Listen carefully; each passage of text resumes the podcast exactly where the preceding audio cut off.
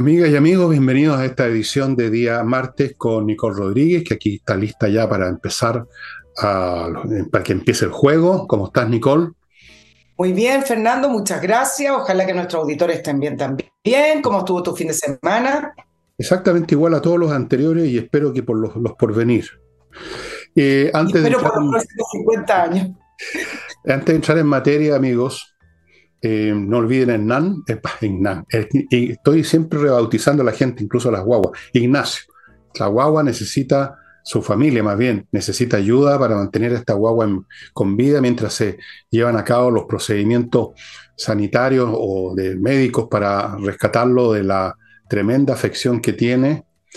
Y eso significa mucho dinero y en eso estamos nosotros y otras iniciativas. Así que no se olviden de del papá, cuyos datos de cuenta corriente están a mi derecha, para que manden aunque sea un par de lucas, sí, lo que ustedes puedan, lo que ustedes quieran. Primera cosa. Segundo, este jueves tenemos flamenco en la Casa del Jamón, como de costumbre, un, excelente grupo. Y como de costumbre, a las ocho y media los jueves, una oportunidad de iniciar con la previa que llaman del fin de semana en la mejor forma posible, para esos efectos lo mejor es reservar mesa. Ahí hay un teléfono. Con una mesa ustedes pueden estar mucho más cómodos, pueden comer, porque es un restaurante esto. Es un restaurante que tiene en este segundo o tercer piso, no me acuerdo, la sala donde está además el conjunto flamenco. Y ustedes pueden pedir trago, pueden picar charcutines, comer platos completos y mientras tanto ver y escuchar el flamenco. Además es seguro porque al frente, cruzando Agustín, hay un estacionamiento subterráneo, así que usted deja el auto seguro y en paz a muy poca distancia donde se encuentra.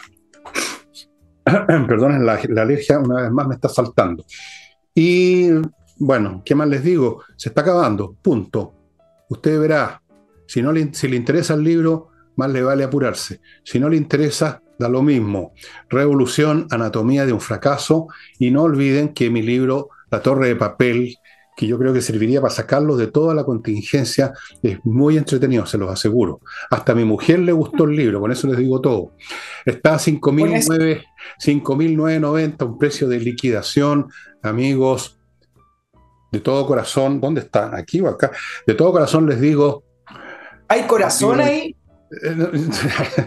Hay un tic Partamos por preguntar eso. Tic, tac nomás. Bueno, vamos, vamos a entrar en materia y voy a partir con una cosa internacional que puede que ustedes consideren que no tiene importancia para nosotros, pero yo creo que sí, sobre todo porque este gobierno, la gente de este gobierno está muy inspirada y tiene una conexión muy grande con España. De hecho, la izquierda tiene una conexión fuerte con España desde la época de la concertación y ahora no sé si se ha agudizado o no, Parece que sí. Entonces, lo que sucede en España es importante. Hubo elecciones. Recuerden que un régimen no presidencial, lo principal ahí es el número de congresales que sacan cada partido, las coaliciones que se forman de antes o después para nombrar a alguien que presida. Entonces, el, PP, el Partido Popular, que es el partido de oposición, o como dirían aquí los comunistas, ese partido se esperaba que ganara holgadamente y ganó, pero no tan holgadamente sacó, aquí tengo el dato en alguna parte, cosa rara en mí que anote datos tan detallados, pero sacó menos de los, de los escaños que se requieren para tener mayoría y nombrar al hombre que va a presidir así sin problema. Eh, Vox, que es otro partido de ultraderecha, sacó menos de los que tenía, tenía 50 y, 50 y algo y ahora sacó 33, perdió más o menos unos 20 puestos. Así que sumando no está claro si les basta a la oposición para ganar. Sánchez quedó atrás, pero también podría entrar en negociaciones con grupos, no sé si llamarlos de, de, qué. Curiosamente, a propósito de eso, Nicole, fíjate que si llega a salir con la suya Sánchez, va a ser entrando en coalición con partidos que no quieren a España. Va a presidir España aliándose con partidos que quieren separarse de España. ¿No te parece para increíble? Increíble dónde se llega.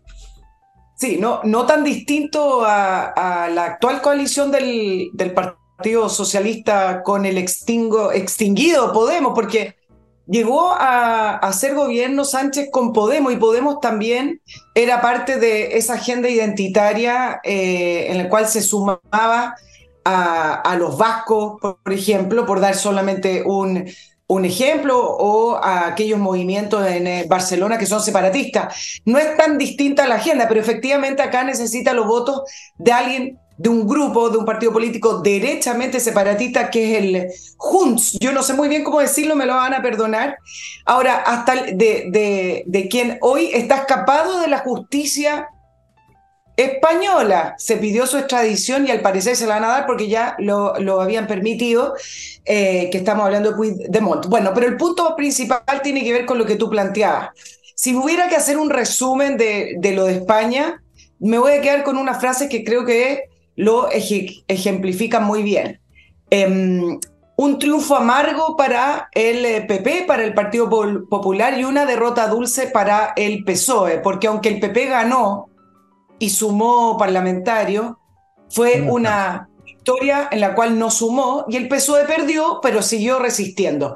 Hay una distancia entre el PSOE y el PP de 14 escaños por el momento, 136 con 122. Necesitan 176 para formar gobierno. Eh, el PP tiene un 33%, el PSOE un 31,7% hasta el minuto.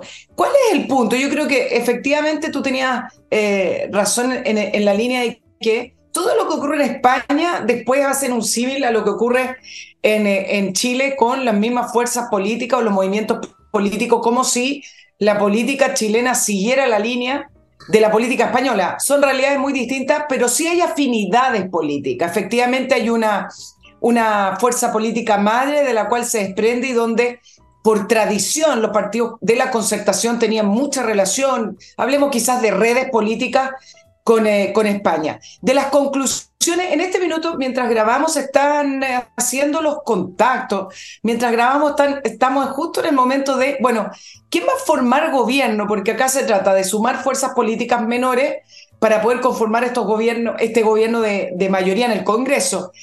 El, PP reclamaba que ellos tienen la mayoría y por lo tanto ellos debieran formar gobierno y el PSOE empezó a hacer sus contactos. Mientras grabamos, hasta el minuto no se ha confirmado ninguno de los contactos con esas fuerzas menores.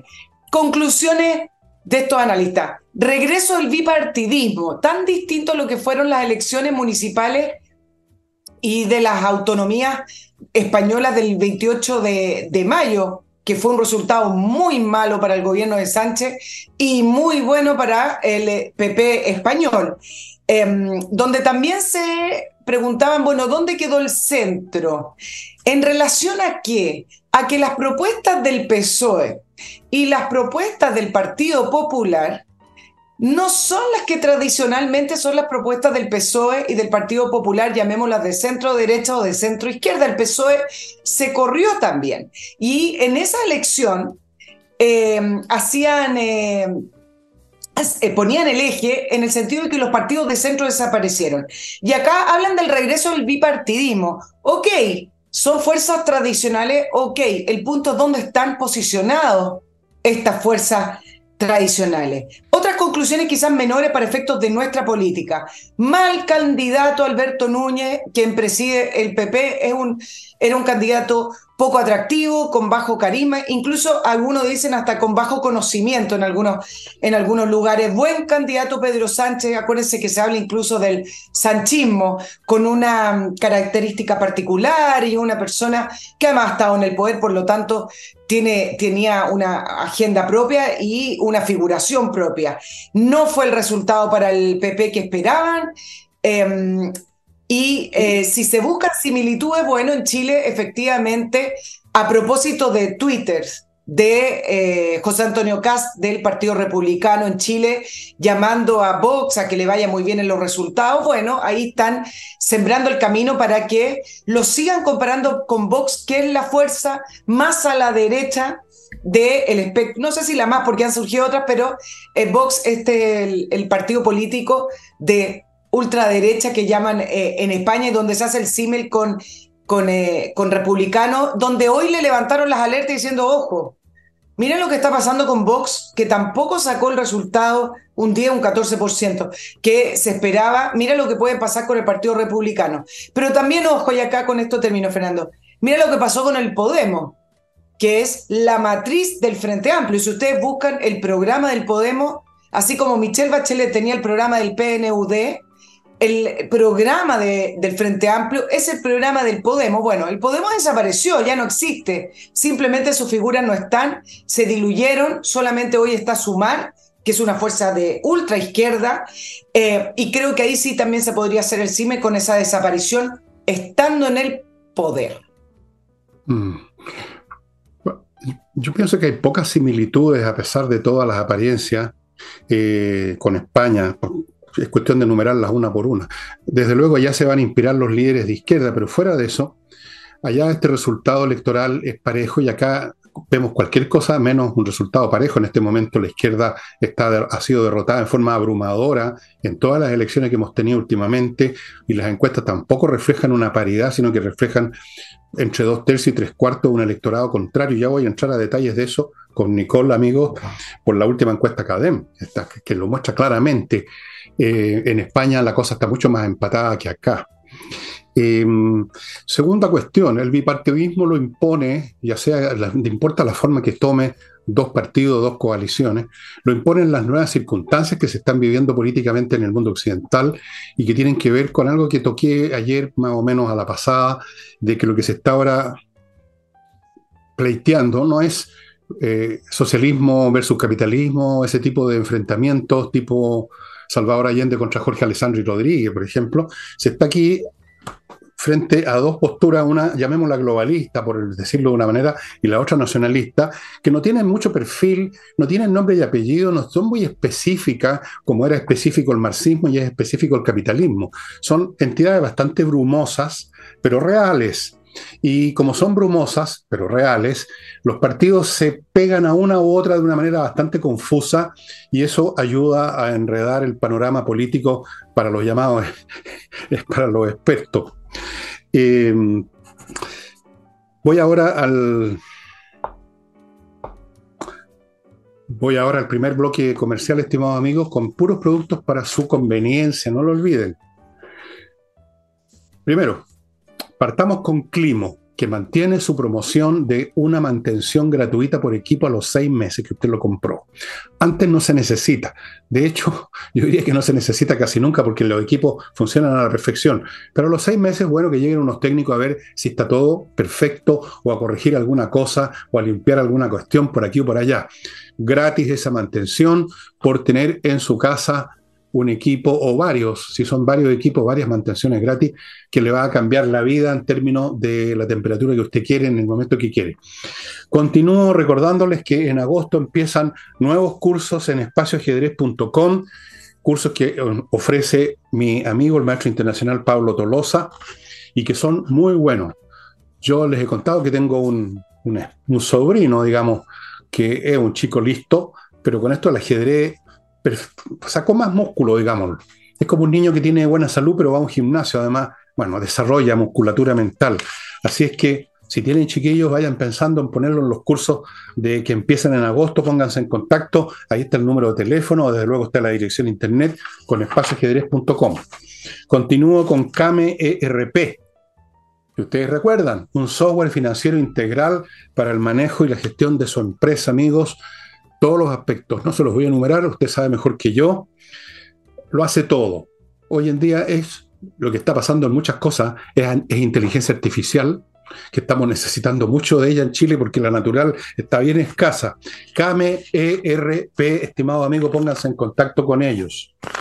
Sigo con Edifito, otro software, otra inteligencia artificial para la administración de edificios en todos sus aspectos, físicos, contables, de personal, Muchas cosas son tan asociadas a la administración de un edificio, así que si usted es administrador de uno o forma parte del comité de administración o cualquier cosa, vayan entrando al sitio de Edifito, que no por nada tiene su software instalado en miles de edificios en América Latina y termino con otro tema importante para las empresas, tener gente profesional que les revise su contabilidad y el tema tributario, que es complicado hoy en día para entender las reglas de la, tributación. Hay que ser un especialista en ciencia de cohetes, más o menos.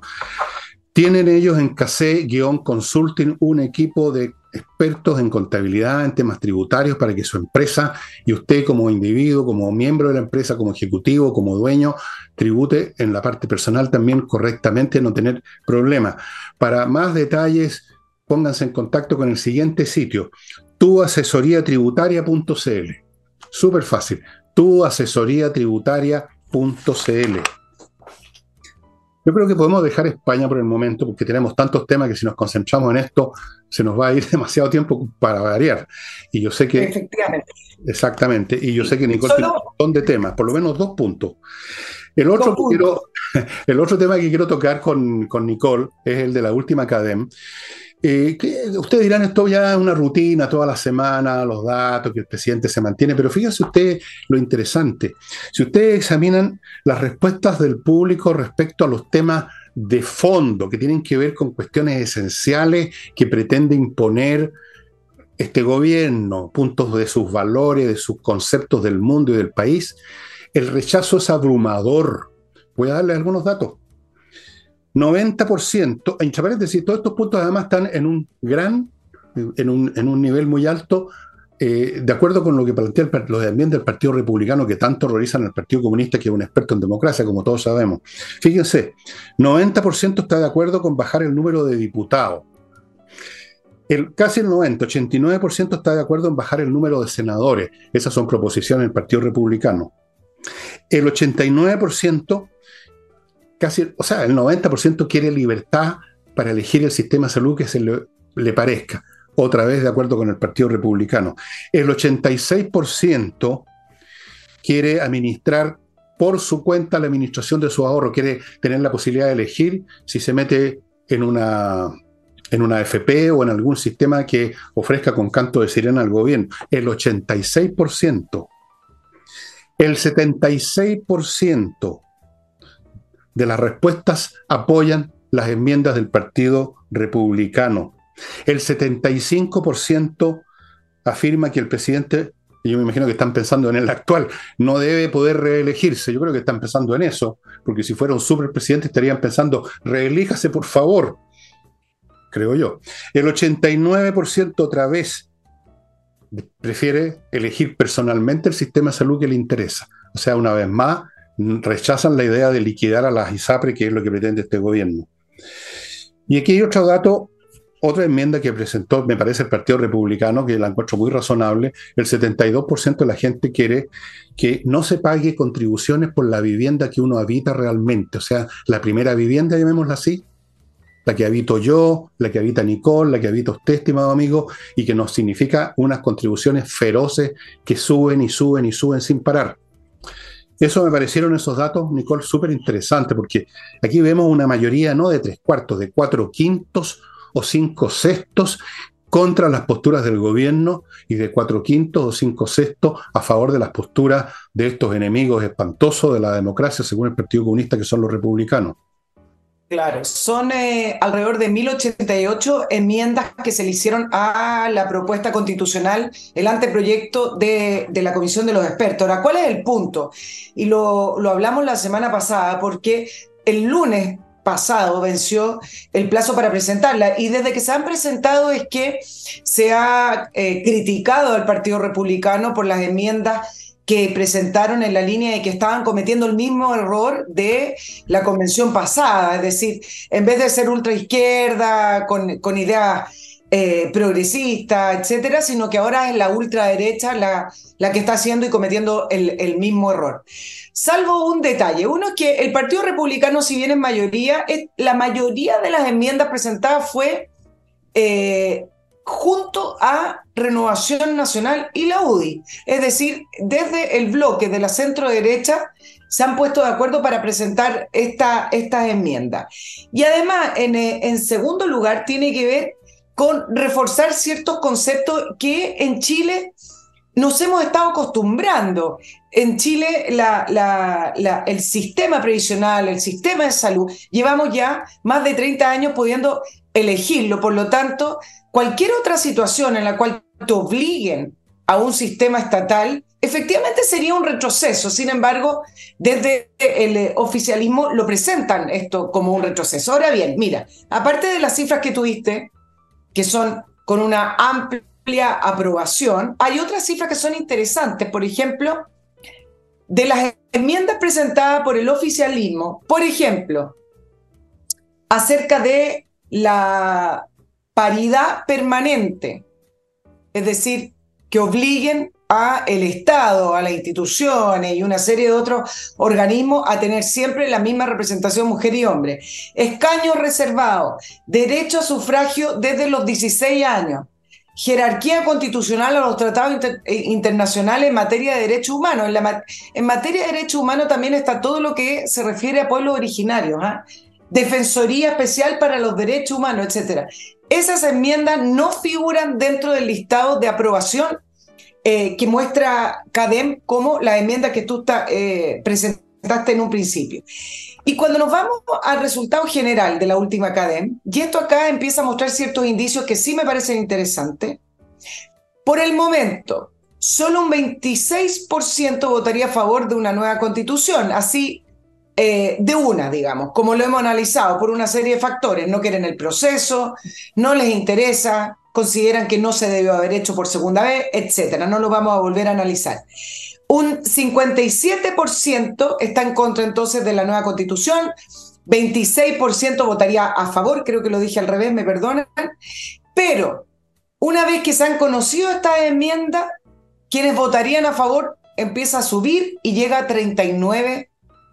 Y esto es un dato relevante y es un dato interesante que demuestra que hay mucho trabajo por hacer, mucho trabajo comunicacional y de información de presentar realmente cuál es la propuesta con una mayoría de centro derecha en el Consejo Constituyente y poder también eh, enfrentarse a situaciones como los conceptos de retroceso, conceptos como la ultraderecha radical, o eh, los avances de Chile, que con una propuesta mucho más a la derecha, como algunos lo han presentado, de lo que supuestamente estaría, eh, Chile iría eh, hacia el pasado. Bueno, pero este dato sí me parece relevante, Fernando, con respecto no solamente al apoyo popular a ciertas iniciativas, no todas, algunas, y además en el conocimiento de esa propuesta, cómo aumenta el apoyo hoy. Después la propuesta como resulte de aquí a diciembre, cuando haya que votar, bueno, las cosas pueden, pueden cambiar. Sí me parece, donde republicano y en menor medida la UDI, tiene que tener un ojo fino en la línea de poder discriminar entre lo que efectivamente debe ir en una constitución y lo que debe ser materia de ley, porque me parece que por ahí puede haber una línea divisora importante en el cual no caigan efectivamente de distinta manera en lo que se intentó hacer en la primera eh, convención constitucional. Sí, em, todo, todo, está por verse, por supuesto. Ahora uno puede estar apoyando las enmiendas o no, pero el hecho es que son enmiendas que todavía no se han votado. Eso tiene que verse qué va a resultar, cuál va a ser el paquete que nos van a ofrecer. Y ahí yo mantengo mi criterio, que lo anuncié hace tiempo, que si yo veo una cuestión que puede darle instrumento a la izquierda para convertir al país en lo que quieren, rechazo. Si la constitución me parece bien, por supuesto, la aprobaré. O sea, la aprobarán los chilenos. Em, vamos a ver, vamos a ver. Eh, hay una cuestión muy importante, entre paréntesis. Eh, he notado, me lo han hecho notar además otras personas, eh, que en Evelyn Matei, que hizo una, ha hecho últimamente unas declaraciones muy extrañas, eh, podría estarse reflejando una división entre la UDI y Renovación Nacional y los republicanos que es muy peligrosa. ¿Derivada de qué? ¿Derivada de egoísmos personales o, o, de grupo? ¿O están bajo la algún tipo de amenaza que ni siquiera conocemos, personal o corporativa? Pero el hecho es que la izquierda va a tratar por todos los medios de dividir, de sembrar la cizaña y de hacer de los republicanos los malos la película e incluso alabar a la derecha tradicional, a la centro derecha, si no están con los republicanos, y van a tratar de levantar este mono de paja para después echarlo abajo, que es falso, de la ultraderecha, porque quiero repetir acá una cosa, Nicole, y tú estás de acuerdo conmigo, creo, y cualquier persona que lea las enmiendas va a decir, bueno, esto, ¿dónde está la ultraderecha aquí? Aquí son cosas bastante simples, elementales y de sentido común. Puede que haya algunas que no, pero en general esto no es una agenda reaccionaria, fascista de ultraderecha, esta es una agenda de sentido común. Desde luego el tema de bajar la cantidad de parlamentarios es bastante vieja, viene de hace mucho tiempo, son los políticos los interesados en aumentar sus cupos, porque ellos es, el negocio de ellos. Pero el público que siempre ha mirado con desdén y con merecidas razones a la clase política, desde siempre los ha mirado con desconfianza y muchos quisieran que el número de diputados fuera cero, no 132. Eh, en general, sumando y restando, Nicole, creo que el, el, el ánimo que revelan estas respuestas nos diferencia enormemente de precisamente lo que pasa en España. En España apareciera ser de que está todavía la población mitimota, más o menos con unos y con otros, pero acá claramente este gobierno no tiene apoyo por ningún lado. No tiene apoyo del público. Ahora cada vez es más abrumadora esta cuestión, cada vez es mayor. Esto, estos porcentajes, 80, 90%, lo dicen todo. Sí, ahora. Entonces, entonces, eh, tampoco tiene apoyo de, otras, de ciertas instituciones.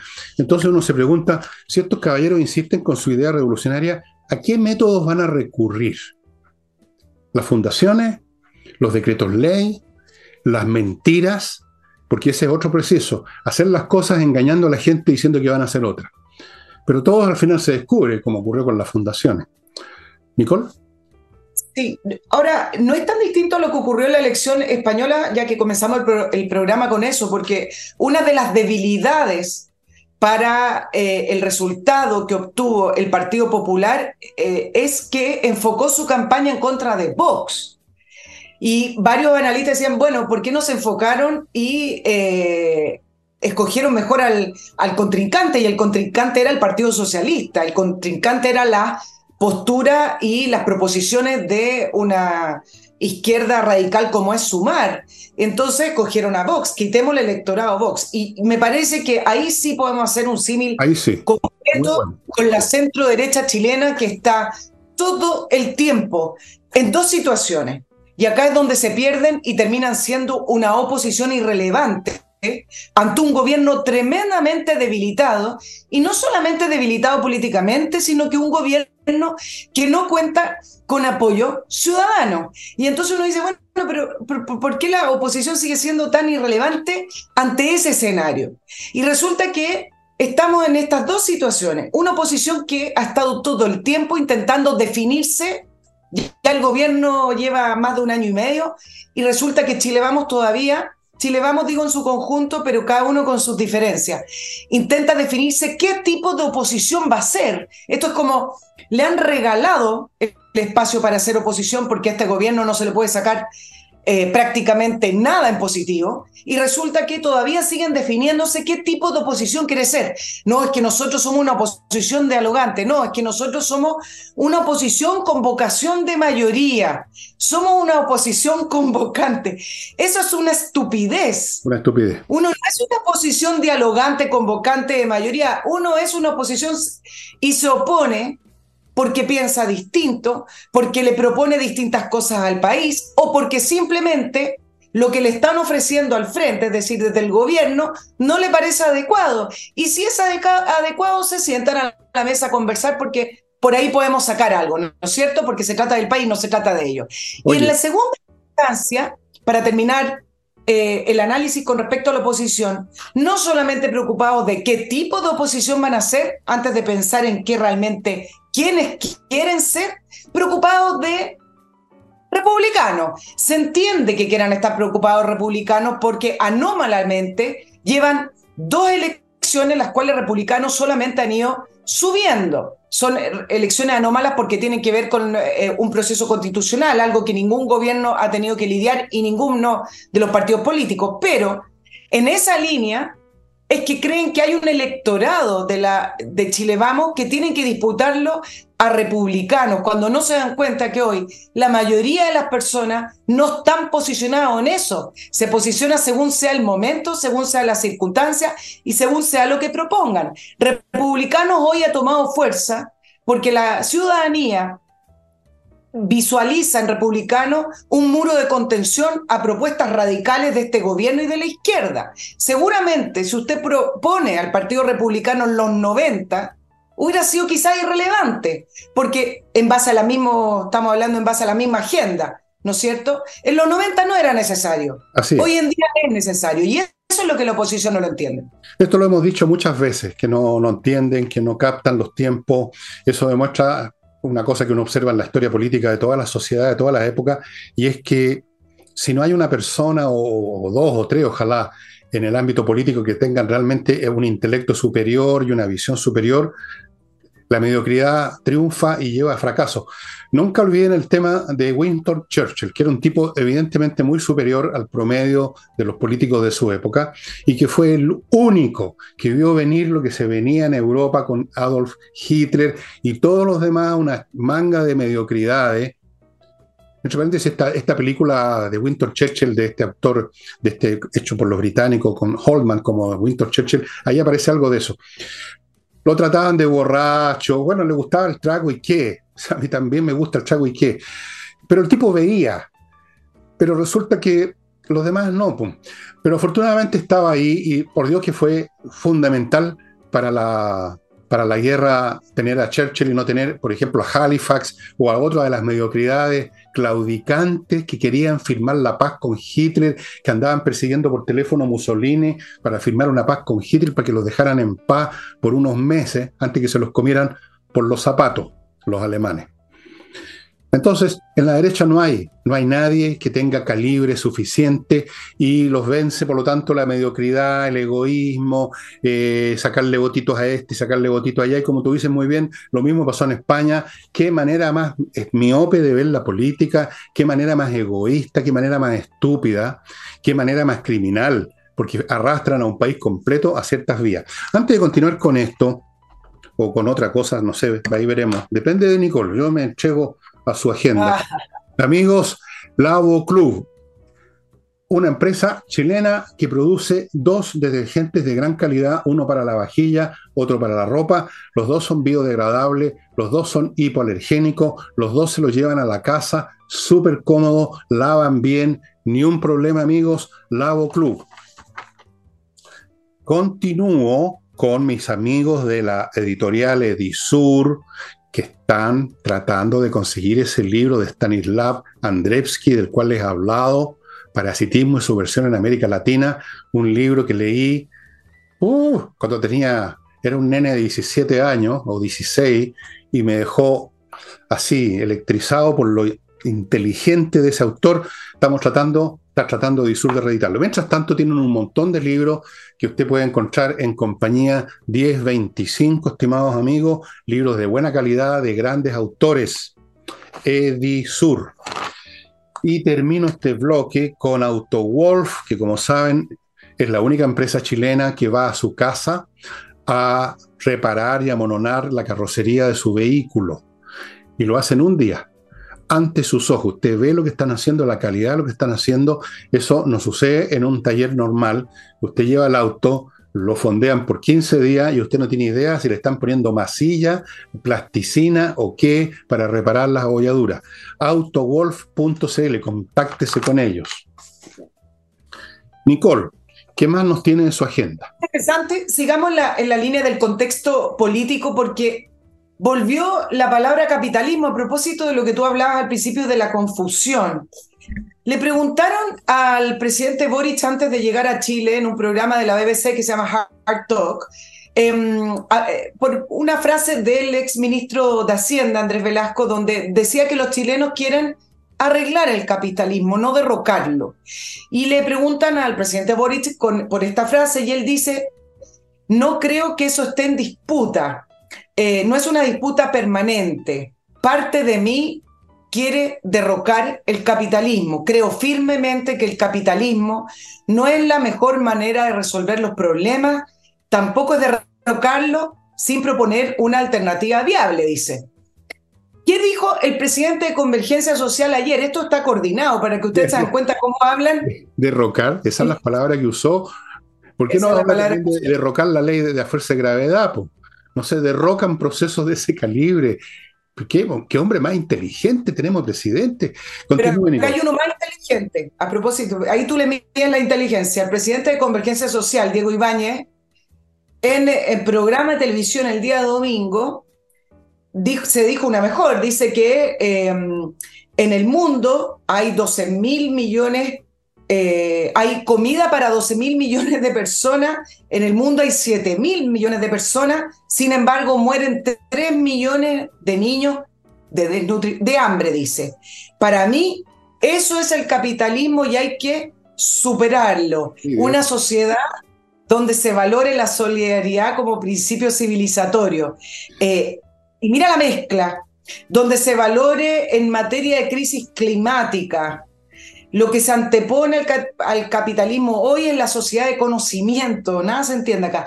Y nosotros nos definimos como socialista. Y esto le prestó vuelo, no lo voy a repetir, a un diputado del Partido Comunista, a otro del Partido Socialista, que volvió a hablar del eh, capitalismo exacerbado, de las diferencias de Chile, etc.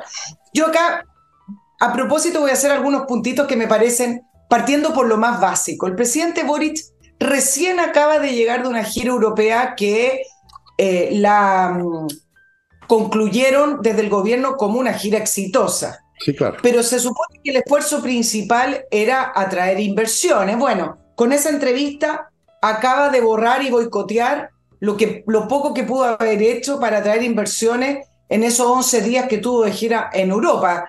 Eh, sus intervenciones, sus declaraciones no son inocuas, no son intenciones. Cuando una persona está en el poder, las palabras no se las lleva el viento. Cuando una persona está en el poder, las palabras son acciones, se supone. Y si él vuelve a reiterar su compromiso, su ánimo, sus ganas de derrocar al capitalismo, bueno, eso queda, queda ahí. Y volvemos a este tema de las dos almas. ¿Hay dos almas realmente en el presidente? No. Lo que ocurre es que el, presidente no es que tenga dos almas, no tiene las herramientas. La herramienta era la constitución que fue rechazada y la herramienta eran otras vías institucionales con las que hoy no cuenta, además del apoyo ciudadano que tenía cuando salió electo. Hoy en día el presidente no tiene y no cuenta con aquello. Eso no significa que tenga dos almas. Y por último decir, Fernando, que creo que con esto eh, haciendo un poquito de análisis político, está haciendo un punto político para poder llevar las reformas que hoy no cuentan con apoyo, que hoy no cuentan ni siquiera con una mesa de negociación, me refiero a la reforma de pensiones y a la reforma tributaria, aunque la llamen pacto por el desarrollo, para poder llevar al terreno que a ellos más les resulta bien, al terreno de los deseos y de las buenas intenciones, del hoy día le pusieron al al presidente de Convergencia Social la canción We Are the World, porque al final termina siendo tan absurdo la mezcla que hacen entre eh, crisis climática, capitalismo, desarrollo, crecimiento, que nadie les entiende mucho. Entonces, con esto logra cuestionar parte de su gobierno, parte importante, volver a llamar a, a ese 25-30% que lo apoya con estas palabras y poder mantenerse eh, con algo de apoyo y de poder en el gobierno. Este Diego Ibáñez, como todos los demás y como el propio Boris, pertenece a una generación profundamente retardada mentalmente, ignorante. ¿Cómo pueden creer que se derroca uh, un sistema de convivencia, una estructura social, un sistema? ¿Por qué no dice, hay gente que se cae, viejitas que se caen y se rompen la cadera, así que la mitad de mi alma quiere derrocar la fuerza de gravedad? Así de inteligente es nuestro presidente. Eh, Francamente, eh, es muy impresionante la, fragilidad intelectual de esta gente, el Diego Ibáñez, el presidente, todos ellos. Yo, no, todavía no escucho uno que diga algo inteligente, algo que tenga sentido, que sea capaz de definir los conceptos que utiliza, quienes para ellos no son conceptos, son simplemente consignas, son clichés verbales y de ese modo lo usan. Y con ellos sí les sirve para conquistar a otros tipos del mismo nivel intelectual de ellos y venderles pomada pero con la pomada no se gobierna. Y en realidad, como tú dices, como hemos dicho mil veces, este gobierno no tiene nada. No tiene el apoyo de las Fuerzas Armadas, lo digo de frente, nunca lo ha tenido ni lo va a tener. No tiene el apoyo del electorado, no tiene el apoyo de la opinión pública, no tiene el apoyo en el, Senado. Le queda algo en la Cámara de Diputados. No tiene apoyo en ninguna parte. Bueno, tiene apoyo entre muchos periodistas lambe calcetines que existen en este país, pero no tiene apoyo para nada más. El único recurso que tiene es las primeras líneas y los energúmenos, pero con eso tú puedes organizar una insurrección, pero no una revolución. No puedes cambiar las instituciones echando abajo un micro o un farol. Eso supongo que lo debieran tener claro. Antes de continuar, me van a permitir ustedes que les recuerde, te recuerdo Amanda, que si usted quiere convertir sus millas acumuladas en dinero, todo lo que tiene que hacer es ir a kmmillas.cl y ahí no Amanda, sino que KM Millas se las va a comprar y a buen precio. No olvide que las empresas borran las millas acumuladas en cualquier momento. Continúo con Torch, estas linternas increíbles. Ahora les muestro otro modelo. Miren esto, delgadito, parece una tarjeta. Y sin embargo, esta supuesta tarjetita tiene un poder lumínico Impresionante, amigos. Ahí está. Bueno, lo estoy haciendo titilar porque yo soy así. Ese parece un SOS. Villegas, prende la linterna. Ya buscó, nadie. Te van a dejar ahí con tu SOS. Yo, no leo las instrucciones nunca de este tipo de cosas, pero esta cuestión tiene incluso un cargador acá atrás para cargar la batería, tiene otro para darle energía a un celular, tiene un montón de cosas y fíjese que es tan delgadita que uno se la puede meter al bolsillo de la camisa y listo. Torch tiene esta linterna que yo creo que tengo que recargarla, por eso que estaba titilando, no la he cargado en todos los meses que la tengo acá. Y resiste el agua, resiste las caídas. Hay otros modelos que les he mostrado. Todos tienen una luz muy potente. Es muy práctico tener una linterna a mano en el bolsillo, en el auto, en la casa, en cualquier lugar se puede necesitar. Torch. Lo que también se necesita, amigo, es saber cómo ser exitoso en la vida y eso significa dos cosas. Sacarse la cresta, número uno, y saber cómo sacársela, número dos. Saber hacer las cosas bien. Si usted quiere ser un emprendedor eficiente y no estar llorando después que tenía una excelente idea pero le falló porque no lo hizo bien, vaya al Learning Group. Ahí dan clases sobre toda clase de cuestiones. Ahora es un tema de producción de eventos, por ejemplo, que ya empezó emprendedores exitosos, no son profesores teóricos, unos tipos de sillón, son emprendedores exitosos que convierten a las personas que tienen ganas de hacer nuevas actividades, realizar nuevas cosas, los convierten en emprendedores exitosos. Learning Group, averigüen qué cursos vienen en camino, etc. Y termino este bloque con compreoro.com, donde usted puede comprar oro y plata en lingote, o sea, el, el metal propiamente dicho, con una pureza del 99,99% certificado por la Universidad Católica. Y el oro y la plata, como son valores intrínsecos, nunca lo pierden, no son como un papel que representa un valor, son un valor en sí, per se, in situ, rerum, en la cosa misma. Y en cualquier momento se lo van a comprar si usted quiere venderlo, porque el oro y la plata nunca pierden valor. Es una excelente póliza de seguro. Fuera de eso, en compreoro.com, si usted quiere venderles oro, que haya en una joya que a usted no le interesa conservar o necesita deshacerse porque tiene un apuro de circulante, en compreoro.com le van a comprar su oro. Averigüe dónde y cómo aquí en la dirección de compreoro.com.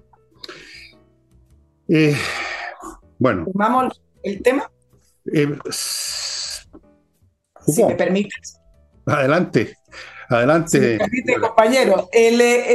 a propósito de, derrocar el, capitalismo, solo para, para redondear lo que, estábamos planteando. Si tú tienes un presidente que no es primera vez, de vez en cuando y sorprende con estas declaraciones, y una coalición en la cual te siguen insistiendo en que quieren superar el, el, el capitalismo y, llegar. Ellos hablan del estado de bienestar, pero al final es un nuevo ropaje para hablar de un estado socialista. Si tú tienes un presidente que habla de aquello, entonces, ¿cómo tú te sientas o, desde, o de qué manera tú te sientas a negociar una reforma de pensiones donde finalmente lo que quieren ya no pueden ir con el 6% de, de, de, nueva capitalización a un ente estatal porque pareciera que ahí sí que no hay apoyo, nunca la ha habido en todo caso.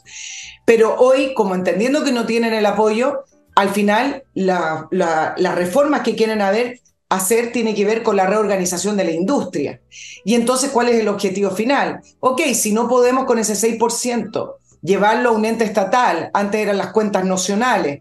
Entonces reorganicemos la industria porque deja abierta la puerta a futuros gobiernos o a, futuros, o a futuras reformas en este propio gobierno de poder poner la cifra que quieran para que el Estado maneje las eh, cuentas previsionales. Entonces, ¿de qué manera Chile Vamos se sienta a negociar una reforma previsional donde ya sabemos que en el objetivo final no tiene que ver tanto con mejorar las pensiones, hay otras maneras de mejorarlas, sino que el objetivo final y más profundo es derrocar el capitalismo. Y una de las pilares del capitalismo en nuestro país que ha ayudado al sistema financiero ha sido ese gran pozo de ahorro previsional. Entonces, eh, es interesante porque así se entiende que no se trata de darle al gobierno ya, le damos el 1% del 6%. Entonces, en vez de 3 y 3, ya, ok, 2 y 4.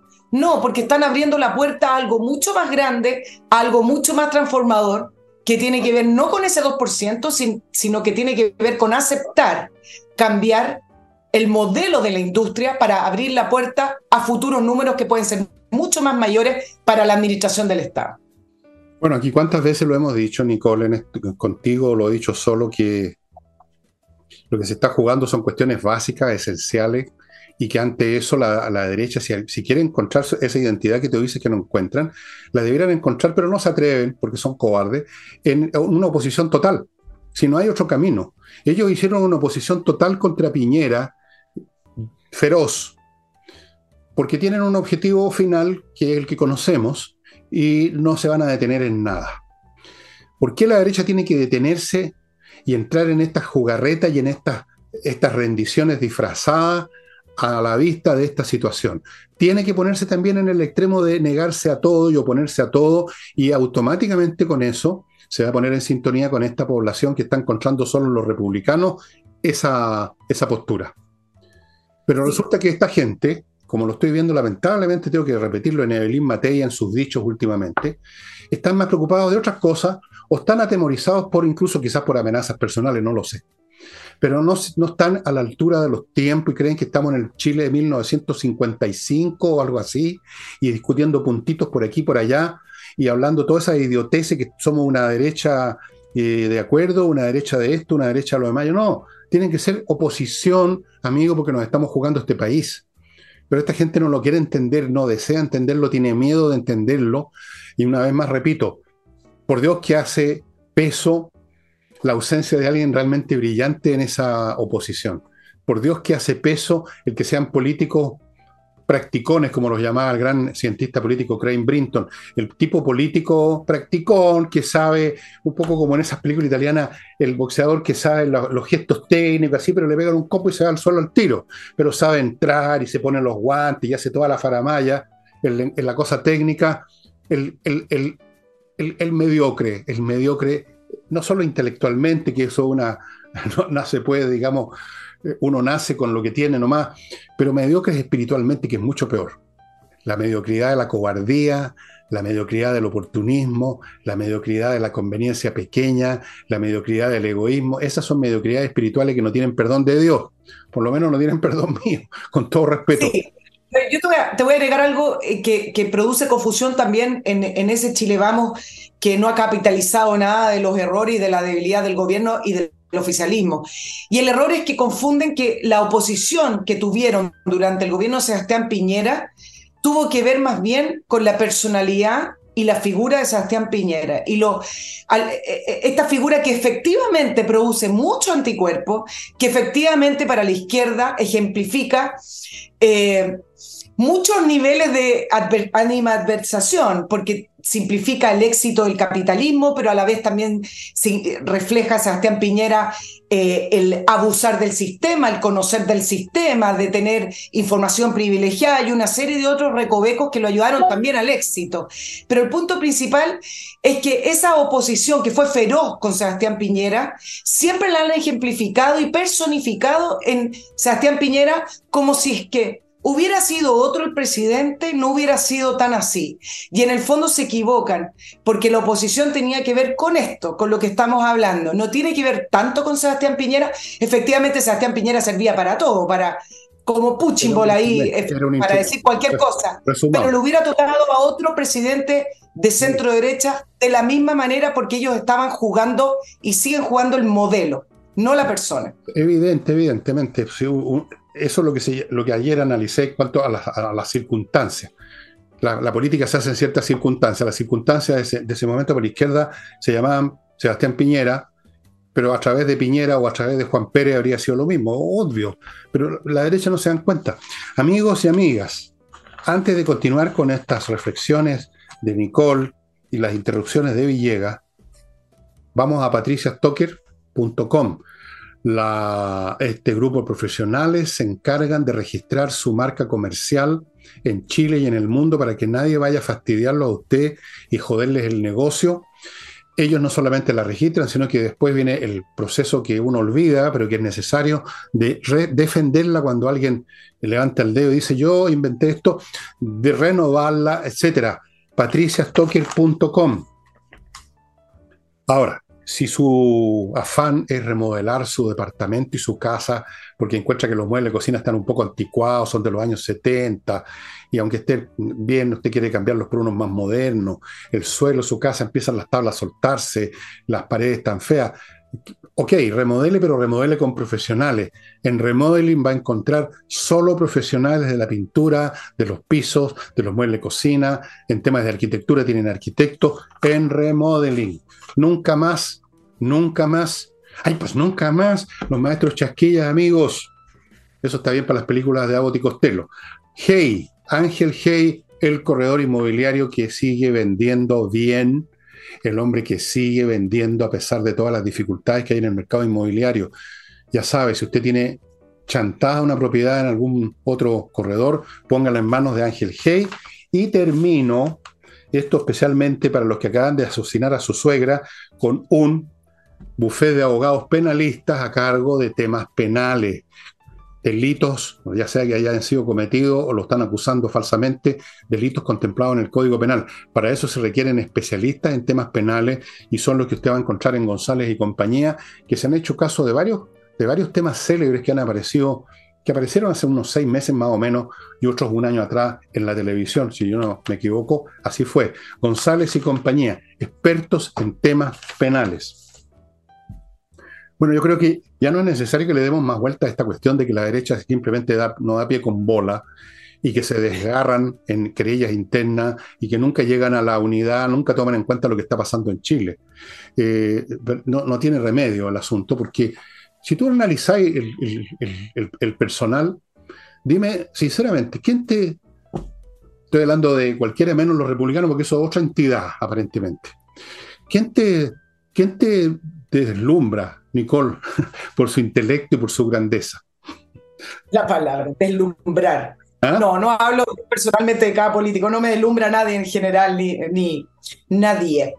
Oye, vamos, te quería plantear un tema porque estoy viendo que el programa se nos está yendo y un tema que pasó prácticamente desapercibido, em, porque hay otros casos más importantes como el tema de fundación y cómo se está yendo toda la plata de nosotros los contribuyentes a bolsillos de políticos. Pero el punto es una noticia con respecto a Marcel. El fin de semana no, nos enteramos que el ministro Marcel realizó una primera colocación de bono. Esto significa emitir deuda a nombre de Chile, vinculado a sostenibilidad. Y uno dice, uy, qué bien, Chile, verde, país verde. Bueno, ojo con el uso del lenguaje cuando hablan sostenibilidad. Y entonces, ¿de qué se trata este bono? En el que vinculó además interés extra para Chile, es decir, de todos nosotros, si no se cumple la meta de tener 40% de mujeres en directorio de empresa y si no se cumple además la meta de bajar emisiones de gases de efecto invernadero. Actualmente se calcula que en los directorios de empresas de empresas IPSA hay 14% de mujeres y él vinculó la emisión de, la emisión de este bono con los intereses a cumplir la meta de 40%.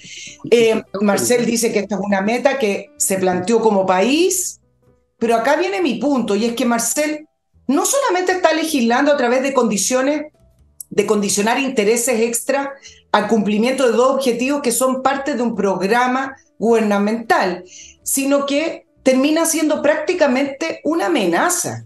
¿Con qué autoridad Marcel endeuda este país y diciendo que vamos a pagar más si no se cumplen esos dos elementos que ya, ya les comenté? A mí me parece que esto es autoritario y además eh, es irresponsable, está condicionando a un futuro gobierno a cumplir esa meta específica con respecto a las mujeres y a la, emisión de efectos de gases invernadero, eh, y lo está obligando a un futuro gobierno a cumplirlo en base a intereses que tiene que pagar este país. Bueno, a mí me parece que esto debería haber sido una noticia, por lo menos un tema que se tiene que eh, plantear en el Congreso y llamar al ministro Marcel, porque me parece que el ministro Marcel está legislando a costa de la plata de todos nosotros, con intereses extra más encima.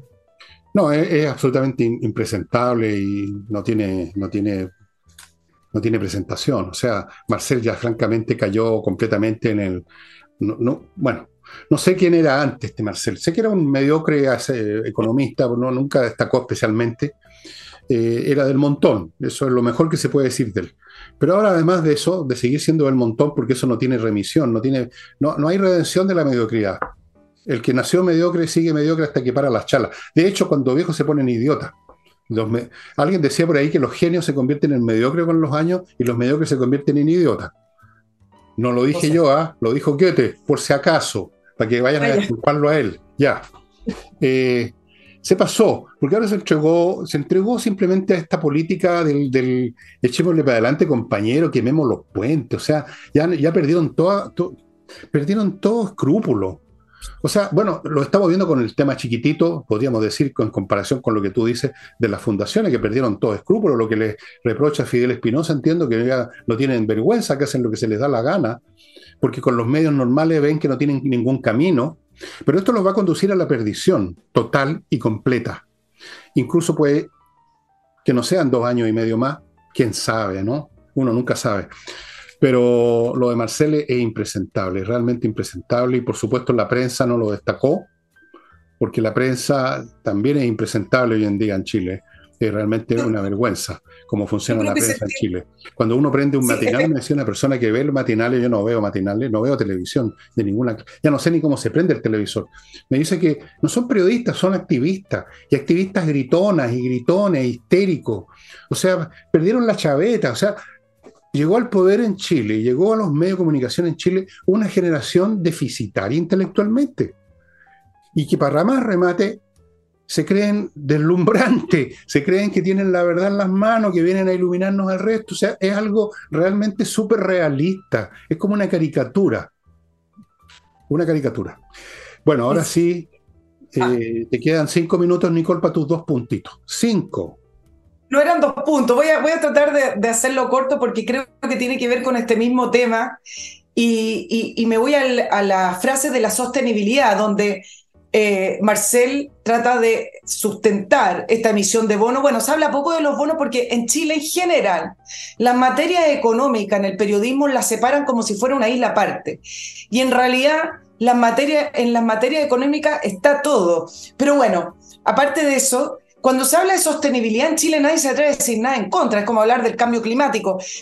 No se puede decir ni, ni, un ápice que vaya en contra de la verdad absoluta de lo que te están planteando, tal cual como partió con el COVID. Entonces, como Marcel sustenta este bono con intereses extra en base a la sostenibilidad y metas que propone la Agenda 2030, etcétera, nadie puede ir en contra. Y esto es súper interesante para efectos de las empresas. Hay un libro de un chileno radicado en, Francia que se llama El despropósito.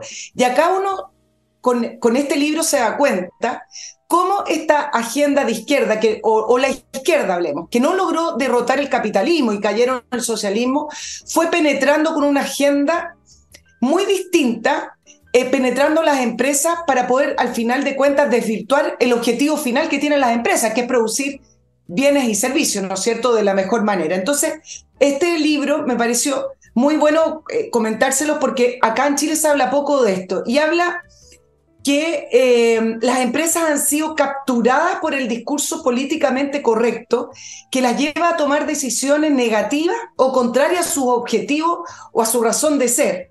Si las empresas quedan capturadas por lo políticamente correcto, esto es una cita, no harán lo que mejor deben hacer para servir a la sociedad, que es hacer bien y correctamente lo que vinieron a hacer o para lo que fueron creadas. Las empresas están en un momento, dice, de confusión total. Bueno, ser eh, ejecutivo de una empresa hoy es prácticamente ser un político o más difícil que ser un político. Y mira, acá termino. Lo que ocurrió ocurre con Disney. Eh, es que si no, quiero dar este ejemplo.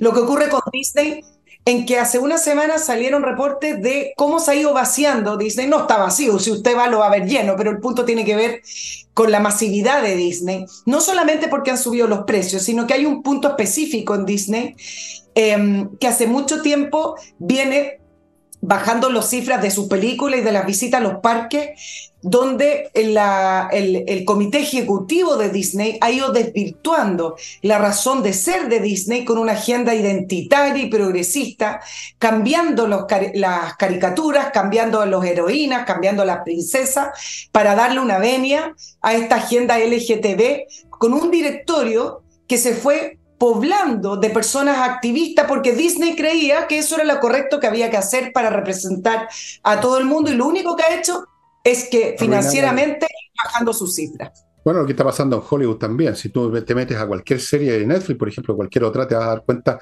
cómo han cambiado los elencos para ponerse al día con el discurso políticamente correcto. Eh, todo esto que tú estás diciendo, lo que dice ese libro, me da, me confirma, me reafirma en la, en mi convicción, que la estoy traduciendo en, lo digo de vez en cuando en programa y lo estoy traduciendo en un libro, de que aquí estamos en presencia de una revolución eh, cultural en gran escala, muy similar en su amplitud a lo que fue la revolución cristiana en el final del mundo antiguo. Ustedes nos imaginan los paralelos que hay en cuanto a la hegemonía, el dominio de una mentalidad que empezó a afectar todo, hasta que llegó un momento que, que bueno, el, imperio se derrumbó porque ya no había gente que quisiera defender, porque estaban todos imbuidos de las ideas cristianas, ya los soldados no querían luchar, nadie quería ser soldado, nadie quería hacer esto, nadie quería hacer lo demás allá, los templos se cerraban, las escuelas de filosóficas se cerraban, fue un desbarajuste inmenso, eh, gigantesco, y estamos viviendo algo parecido, estamos viviendo algo bastante parecido, pero en una escala más grande, por supuesto, y más complicada no es lo mismo que lo de la antigüedad, pero es un fenómeno muy interesante de estos periodos en que llega una doctrina brutal que empieza a persuadir a algunos grupos, luego empieza a chantajear a otros, luego empieza a adquirir poder suficiente para dominar, para imponerse y finalmente a través de este proceso puramente ideológico el mundo cambia de pero de pies a cabeza. Muy interesante porque alguna gente cree todavía que los procesos históricos son como cosas objetivas, luchas de clase, estructuras económicas. No, tiene que ver con procesos mentales de millones de personas que cambian sus posturas ideológicas, de ahí cambian sus conductas, cambian sus valores, y eso hace cambiar la sociedad, pues, si la sociedad está hecha de personas que se relacionan. Muy interesante. Eh, ok, es una revolución mundial, que como toda revolución mundial se distorsiona enormemente cuando cae en manos de las masas, porque evidentemente que en esto del globalismo hay puntos que son reales y yo los acepto porque son objetivamente, científicamente necesarios. Evidentemente que va a llegar un momento en que se va a necesitar un gobierno mundial. Pero cuando estas ideas que son razonables vistas en el pizarrón se convierten en un movimiento, como pasó con el cristianismo, que se convierte en un movimiento, es otra historia. Pero eso esperen el libro que lo voy a editar un día después de mi muerte, no antes, para evitar problemas. Pero con respecto puntualmente a la empresa que es el ADN y el motor que lleva adelante el capitalismo, es muy interesante porque se le exige tanto a las empresas que finalmente las terminan distorsionando y, se, se, terminan confundiendo en el rol que tienen que tener. Yo con esto no estoy diciendo que tienen que arrasar con los recursos naturales, que tienen que arrasar con cualquier cosa que se lleve adelante, no. porque eso es una exageración. Lo que estoy diciendo es que a esta altura del camino con esa agenda es que las empresas en este minuto no saben dónde están paradas y no saben cuál es su razón de ser. Mira, y a propósito del medio ambiente, tú pusiste un excelente ejemplo. El capitalismo no ha arrasado con los recursos naturales, es el primer interesado en conservarlos. Nunca ha habido más reforestación que ahora con el sistema capitalista. Cuando más se arrasó fue en épocas precapitalistas, cuando se cortaba, se quemaba y no había ninguna importancia ni ningún interés, porque no había ningún interés en conservar. Para, por ejemplo, una empresa papelera en Chile, es importante conservar los árboles de alguna manera. Bueno, pero plantan puros pinos. No es verdad, eso tampoco.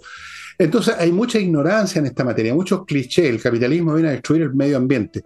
No es así. Puede haber sido así en un momento, pero no es así. Y desde luego fue así mucho antes el capitalismo. Gran parte de las zonas que ahora son desérticas en el mundo son el resultado de prácticas económicas precapitalistas para información de ustedes. Ah, pero esa información no la tienen los señores de izquierda que no saben más que repetir clichés. No se molestan en estudiar la realidad. La realidad para ellos no les interesa. Amigos, ahora sí hemos terminado. Perdonar sus muchas faltas. El programa ha llegado a su fin. Y. Nada y me despido. ¿Qué más? despedirme y bueno, acompáñenme mañana. Luego el jueves tenemos nuevamente a Nicole con nosotros y seguiremos conversando a ver qué pasa en España. Seguramente ya tendremos quizás un poco más de luces y lo conectaremos quizás con lo que pasa en Chile y iremos viendo qué pasa con las enmiendas y así sucesivamente. Eso sería todo. Chao Nicole, muchas gracias a todos ustedes. Y ahora, ¿dónde diablo se metió el mouse?